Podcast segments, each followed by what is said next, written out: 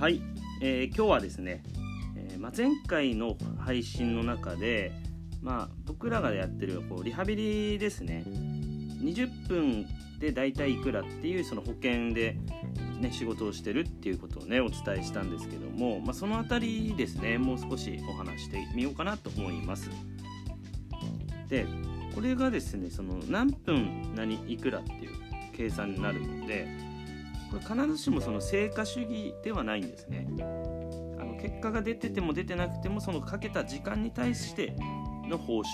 が入るという仕組みなんですね。でこれはですねまあ確かにあの何て言うんでしょうかね統一しやすい基準ではあると思うんですね。時間であの計算するっていうのはね。ただですねじゃあ、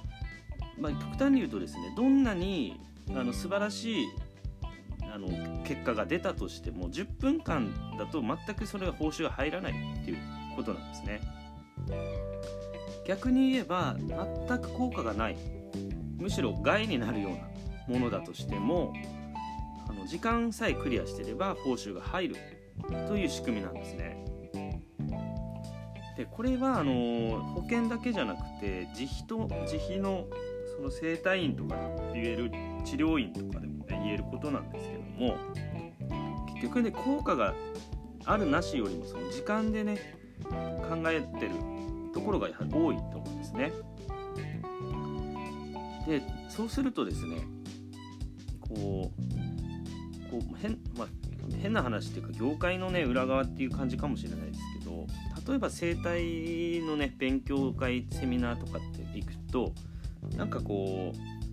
すぐに治すとねあの通う回数が少ないっていうか、まあ、いわゆるこう儲からないっていうかねたくさん通ってもらった方がいいみたいなことをですね教えるようなセミナーもあるんですよね。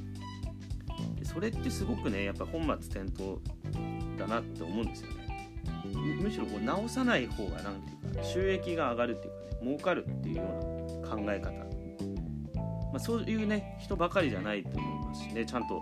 した結果を出すっていうこと意識してやってる方もいるとは思うんですけども一方ではですねそういうふうにですね、まあ、一気に直さない方がいいよみたいなですねそういうことを指南するところもあるんですよね。だからこういうことに関してはですねやはり結構受ける側もね結構シビアにね見ていく必要があるんじゃないかなと思うんですよね。1箇所行くとねなかなか他も一緒に通うっていうことは難しいですし病院もねあっちもこっちも通うって難しい、ね、ところもあると思うんですけども、まあ、医療の世界だと、まあ、セカンドオピニオンっていう考え方があるんですけども、まあ、他の先生の意見を聞くっていうことですね。これはね他のことでも何でもいいと思うんですよね。あのまあ、例えば美容室でも歯医者さんでも治療院でもねマッサージでもこうそういういろんな意味でのセカンドオピニオンで自分の、まお気に入りだったりとか自分にとってねいいところを見つけるっ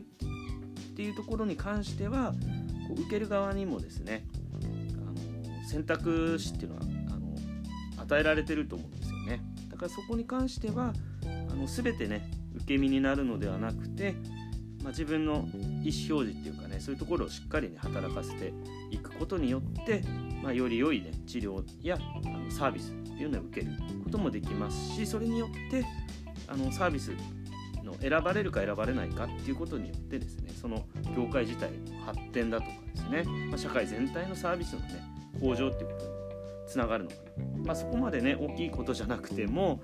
まあ、自分にとってやはりねいいサービス受けたいっていうのがねこれがやっぱり自分の人生展開していく上ではね大事なことなんじゃないかなと思うので今日はちょっとこんなお話をさせていただきました、えー、今日はこの辺で失礼いたします。最後まで聞いていただきましてありがとうございました。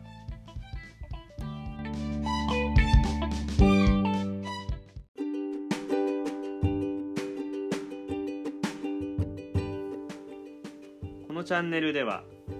あなたが病院に頼りすぎることなく